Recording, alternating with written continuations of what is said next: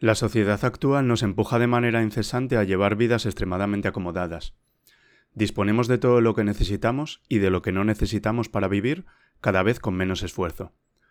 Tenemos cualquier cosa que podamos imaginar a pocos pasos de nuestra casa, o directamente en ella, con una simple llamada o a unos pocos clics de distancia, y esto ha provocado que hayamos normalizado cosas que distan mucho de ser normales.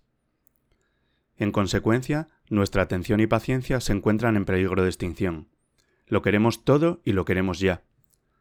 Si compramos algo queremos que nos llegue hoy. En el momento en el que deseamos vernos mejor, buscamos la forma de conseguirlo lo más rápido posible y con el mínimo esfuerzo por nuestra parte.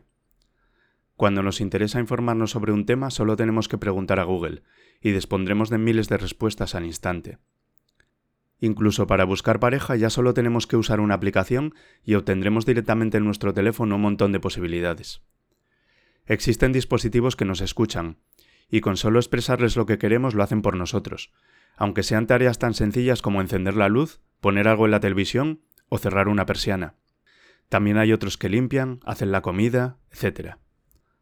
Nos hemos vuelto vagos, perezosos, caprichosos, egoístas, narcisistas. Somos como el niño de papá al que le dan todo hecho con tan solo pedirlo. Apenas queda rastro de la raza que un día fuimos, la grandeza de nuestra especie ha quedado en el olvido, enterrada bajo toneladas de comodidad.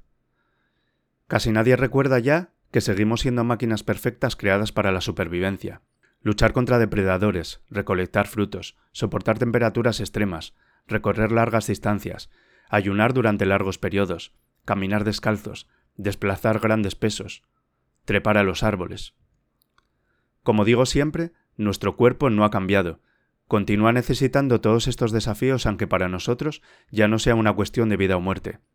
Necesitamos estresores, necesitamos incomodidad, porque si no lo hacemos, será esta comodidad la que acabe con nosotros. Podemos y debemos exponernos frecuentemente a estresores de manera controlada. A través de estos estresores experimentaremos ciertos grados de incomodidad que darán como resultado un importante aumento en nuestra salud con el paso del tiempo.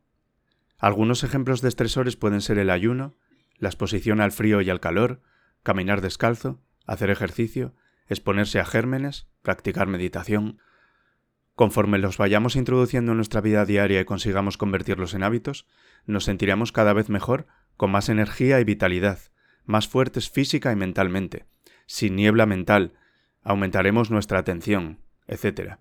Y con todo ello nos iremos transformando paulatinamente en personas antifrágiles. No nos atrevemos a muchas cosas porque son difíciles, pero son difíciles porque no nos atrevemos a hacerlas. Séneca. Antes de que te vayas me gustaría pedirte tres pequeños favores. Si te gusta el contenido del podcast, suscríbete gratis para recibir avisos cada vez que subo un nuevo episodio. Comparte el contenido para llegar a más personas y deja un comentario desde la plataforma en la que me escuches habitualmente.